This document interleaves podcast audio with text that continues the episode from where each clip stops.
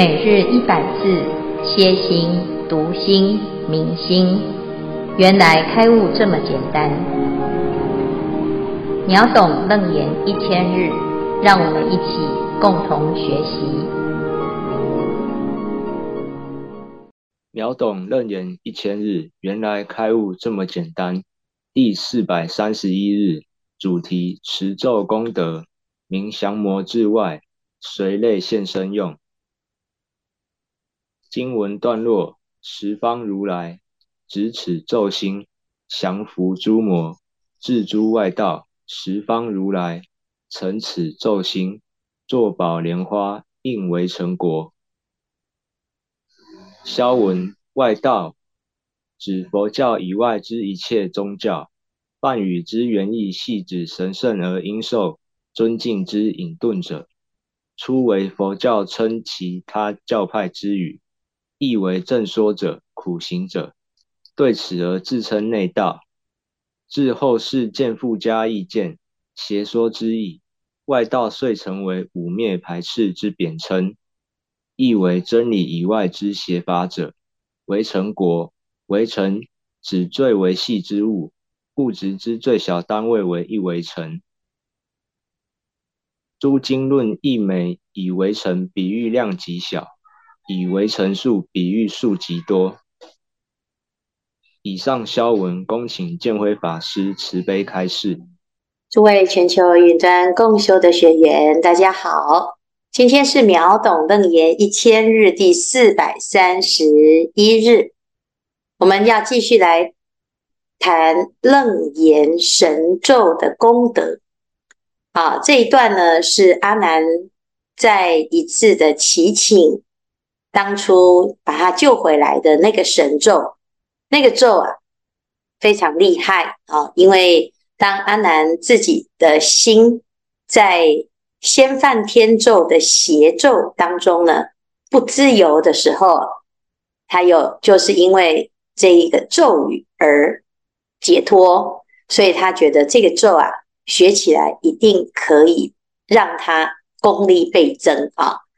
因此呢，他就希望佛陀可以慈悲来宣说这个神咒。那在在会的大众呢，也的确是如此啊。我们在学楞严经的同时，也学习到楞严神咒。一般的在家众啊，平常没有这个机会来诵持楞严咒，但是出家法师啊，每天早上。这个楞严咒是定课，是早课。如果你在家想要发心诵持楞严神咒，啊，那可以跟随着共修的力量，比较容易学得起来。哈，也有很多人想要试图背诵，但是这个背诵啊，要看你自己平常的习惯。有的人记性很好啊，有的人呢就有一点困难。尤其是持诵这个咒语，那这个咒语啊，是因为诸佛的秘密神咒，所以特别的厉害。它不是用一般的学习习惯可以持诵的。所以当我们在共修的时候啊，我们就要进入佛持咒的状态。啊，那因为这个咒呢，是阿难在请法了之后呢。佛陀持咒都是这样子持的。世尊从肉髻中涌百宝光，光中有化佛，化佛又放十道百宝光，就在这个啊化佛当中呢，众口同宣，宣说神咒。所以，如果你要持诵楞严神咒，你也要像佛这样子入清净的定。好，在这个定境当中呢，你才有办法持诵这个咒语，而且可以相应哈。那最后呢，佛陀他就讲了这个楞严神咒的殊胜啊，最重要的就是出生十方一切诸佛制造佛的方法呢，就是持咒，由这个清净的心啊，它就能够产生佛的功德。再来呢，十方如来因此咒心得成无上正遍知觉，十方如来执此咒心，降伏诸魔，制诸外道。十方如来成此咒心，啊，作宝莲花应为成国啊。这一段呢，讲到的就是十方如来来修这个楞严神咒的时候啊，啊，他也是得到这个无上的功德啊。这个功德呢，不会因为你的身份不一样，你现在的修行啊状况不一样，就没有办法成就啊。他只要。能够专心的持诵啊啊，就非常非常的不可思议。好，所以接下来呢，就一段一段的来说明这个持咒的功德力。第一，就开始讲十方如来啊，也持这个咒，佛陀持咒啊啊，他就因为这个咒语而成就无上正遍知觉。如来是。如如不动，无来无去，但是在这个心当中，它并不是没有作用的，而是能够成就无上的正遍知觉。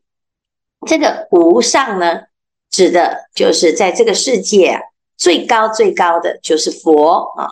但是佛不是用打败别人的方式而成为第一名啊，佛陀的慈悲心。跟智慧是最高，所以呀、他是从哪里得到佛这个尊号呢？是因为他有正遍知觉啊，就是在这个世间呢，最端正的、最正啊而不邪的，就是佛啊。那最普遍的啊，就是无所不包的，就是佛啊。最有智慧的，就是佛。觉性最圆满的就是佛，所以这个无上呢，就是指无上正、无上变、无上知、无上觉啊。所以这个地方呢，在讲到如何可以达到这个无上啊，就是用这个心来达到无上。所以持咒呢，其实就是摄心最殊胜的方法啊。因为我们在持咒的时候啊。你会关闭自己的散乱心啊，会减少自己的颠倒念啊，专心一致的在持诵，其实就回归到本心本性啊，而且呢，跟诸佛的心是一致的，所以你就可以成就无上正遍知觉。那再来呢啊，在佛陀啊修行的过程当中啊，他跟大众一样啊。也是会遇到很多很多的考试，其中呢有所谓的魔的考试，还有外道的一个啊踢馆啊，那他不得降服哈、为什么？因为每一个人都觉得自己修得很好啊，可是为什么我就要来学佛呢？啊，你有比我高明吗？啊，那就要来看看呐、谁的功夫可以见真章啊？那这其中呢，有所谓的魔啊，这个魔有内魔有外魔。所谓的魔呢，就是啊，哎，这个心它不是纯粹正念而修行，它是有目的的。有什么目的呢？有掌控的欲望啊，有想要称霸的欲望，它就变成魔啊。这魔啊啊，就是跟佛的差别啊，就在一个有没有我。这个我啊极大化啊，你都是要听我的，信我者啊，那就会这个臣服于我啊。你只要跟着我吃香的喝辣的啊，但是呢，你就通通都形成一个自我的一个圈圈哈、那这里面呢，魔就是呃用这个五欲来控制所有的大众，三界内都有魔啊，三界内的魔啊。他就不让所有的众生脱离三界，好，但是佛陀呢，当时在成道之前呢，就诶发生了魔宫震动。为什么？因为佛陀即将成佛，即将成佛之后呢，他会摆脱魔王的控制，因此魔王呢就派百万魔军来想阻想办法阻止佛陀。阻止的方法呢，就用一般人呐、啊，哎，对抗不了的境界啊，有财色名利啊，或者是百万魔军来恐吓你啊，或者是呢用柔情啊，用你自己啊最弱的、最渴望的这一些执着啊，那就会来诱惑我们哈、所以这个魔呢，其实它并不是啊，只有长一个样子哈、也不是三头六臂，而是它会依着你心中的欲望而幻化成魔。所以有的人说，诶，这个魔呢，啊，到底有哪一些呢？我们在后面啊，啊，就会介绍五十一魔。那不只是五十一魔啊，其实它都是啊，啊，只要是障碍啊，它都是一种魔的展现。那你要怎么样面对这些魔呢？其实你还是要回到自心，并不是魔的可怕，而是你的心啊，没有办法降服而。没有办法成就道果，因此你要降服诸魔呢？你只要回归到你的心啊。那什么什么方法可以让自己的心最有力量？就是执此咒心，就是把楞严咒啊、哦，非常的诶执着的啊。那一般人说执啊，哦，这是也是一种执着吗？啊、哦，不是，是随时一持不忘啊，就好像手上拿着这个咒啊。啊，从来不要把它放下啊！那有的人说：“哎呀，这是不是一种执着啊？”那你就要看呢、这个执着是帮助我们解脱，它就不叫做执着。如果呢，它会让我们痛苦，让我们心生障碍，那这个叫做执着啊。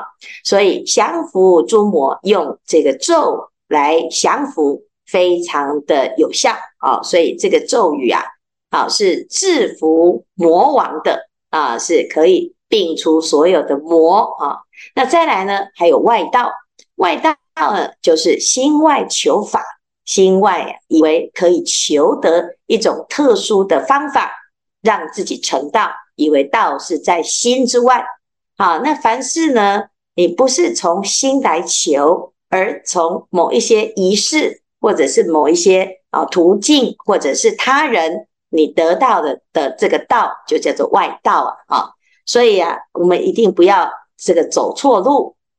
就像当时佛陀啊，有一千两百五十个弟子，其中呢有一千多个都是外道啊啊！为什么这一千多个啊？原来他是以为，哎呀，这个世间有一个真神啊，不管他是拜火的，把火当成他的神啊，或者是他是信仰梵天的，把梵天当成是他的神啊，臣服于神啊。那或者是信仰某一种对象啊，或者是信仰科学啊，其其实啊，你不相信你的心，你就变成外道了。不管你是用什么形式，那佛陀呢就知道啊，诶，这其实就是错误的追求，因此呢，就要叫大家从外道来返回自心啊。所以一旦呢，你的心啊找到正确的依靠啊，叫自归依，你就不会啊。哎，就始终是向外奔奔走寻求。好，那佛陀的教法呢，最厉害的就是这一点，因为这世间的宗教总是信仰一个外在的神，啊，或者是某一种权威，啊，但是呢，佛陀说众生平等，心就是你的主，啊，因此如果我们能够持咒持到一心不乱。你会观察到，诶，原来我们有这个心呐、这时候，你这种向外求啊，有的人以为，诶，我如果念这个咒啊，哈，就会有啊什么神力来加持我啊，或者是有一个外面的佛啊，或者是这个刚才所说的这些十方诸佛化佛，全部都来帮我灌顶啊。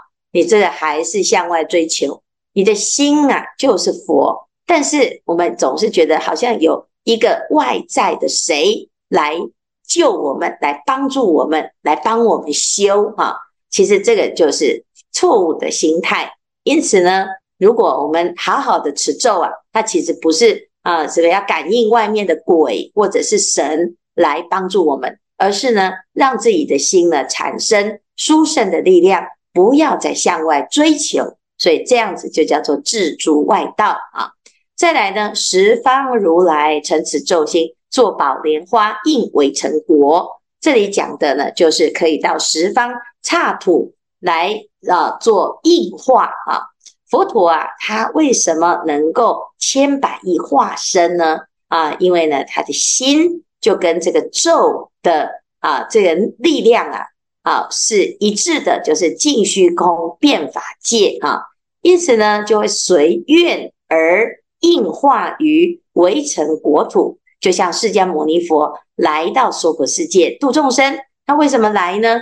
啊，其实他是应化啊，应化而来啊。那这一个地方的众生啊，有得度的因缘，他就应身而来啊。那随着这个咒的流通啊，其实这讲的就是他的愿力呀啊，那就可以在围城国当中千百亿化身的广度一切众生啊。所以呢，我们就要知道啊，这个咒啊，的确是非常的。厉害，非常的殊胜啊！那我们自己呀、啊，也要能够有这个机会去好好的把这个咒给持诵啊，让它入心，成为你的日常啊。刚刚开始呢，持这个咒会觉得很辛苦、很慢啊，或者跟不上啊。那大家可以上网去查啊，把这个视频下载啊。那你如果觉得太快了啊，那你就把它。调慢速啊，然后慢慢的跟着念，跟着念。那每天念呐、啊，念熟了啊，念得快呢，也就像我们这个前面播放的一次十五分钟哈。那你如果可以再念得更熟，把它背起来啊，甚至于十一分钟、十二分钟就会完成。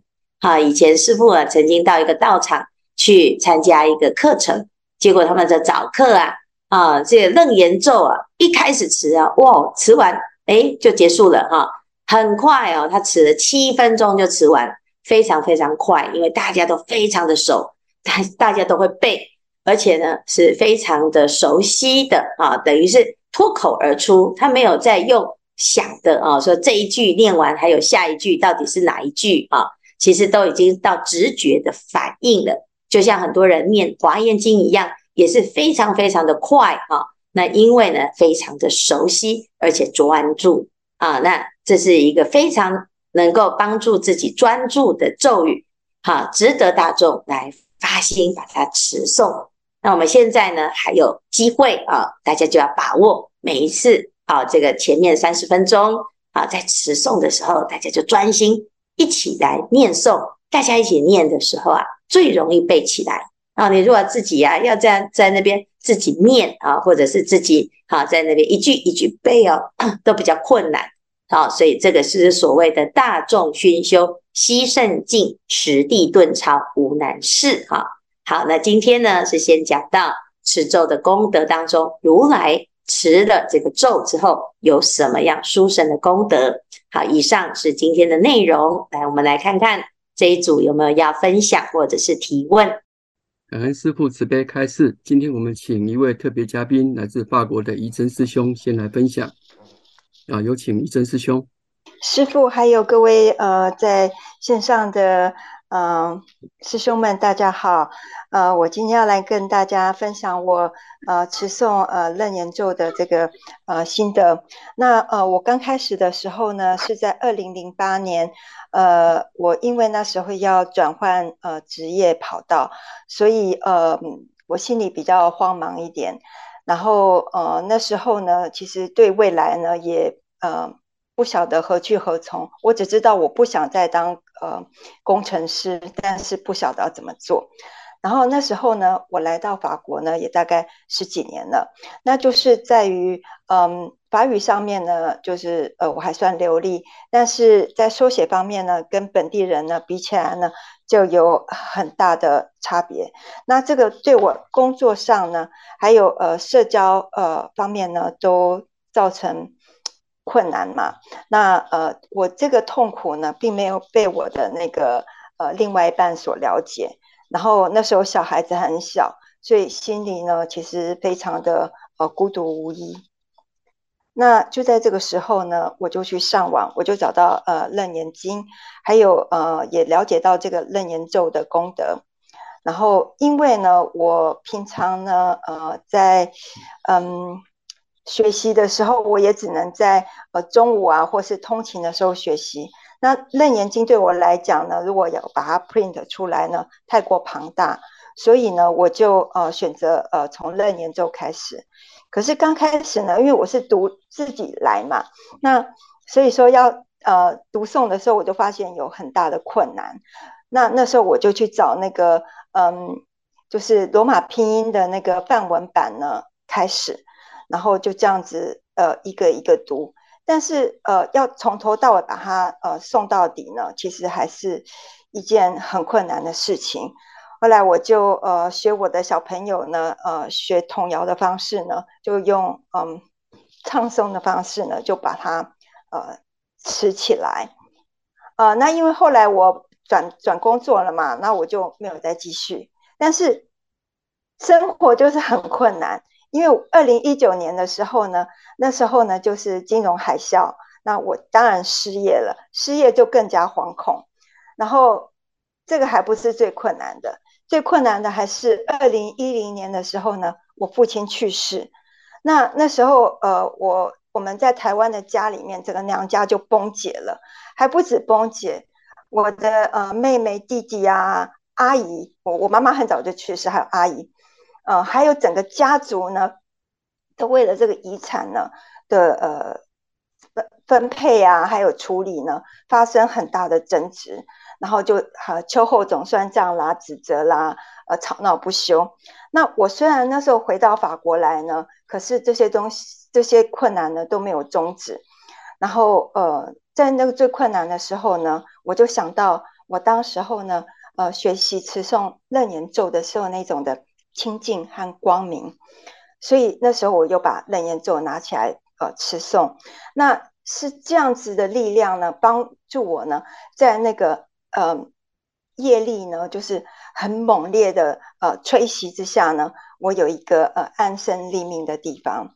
那这也是呃后来呢呃影响我呢，就是决定说不要再跟这个世间这样子纷纷扰扰啊，吵个不停，然后把自己的心呢定在那个呃学习佛法上面的一个很大的影响，这是楞严咒对我影响。那我还有在两分钟，我要跟大家。呃，再讲一件非常神奇的事情，呃，就是呃，我虽然我没有常常吃楞严咒，但是就是我在生命中最困难，或者说我生病都要倒下去的时候，我都会拿起来吃。那呃，我有一个同事，他是我十几年前的同事，那他当时呢，呃，也是我的那个工作的伙伴和我的直属上司。那他因为他是呃坐在他是做幕前的工作，那我不是做幕后的工作。那他做幕前的工作的话呢，他就常常处在那个政治的那个呃呃漩涡，你争我夺的那个漩涡当中。那所以呢，他就是首当其冲嘛。那他还受了很多的政治迫害，然后心中非常的愤愤不平。呃，然后还有他的家庭方面，跟老公也是貌合神离了很久。那所以说，非心中非常的苦恼、狂乱，嗯，不晓得怎么说，反正就非常痛苦就是了。呃，那因为我自己有我在持诵的时候，我都也会帮助他祈祷。那有一天呢，他就做了一个梦，他后来告诉我，到十几年后呢，他还记得这个梦，他都来感谢我。他这个梦是什么一回事？就是他呢，首先在这个梦中呢，他看到一片光明，然后呢。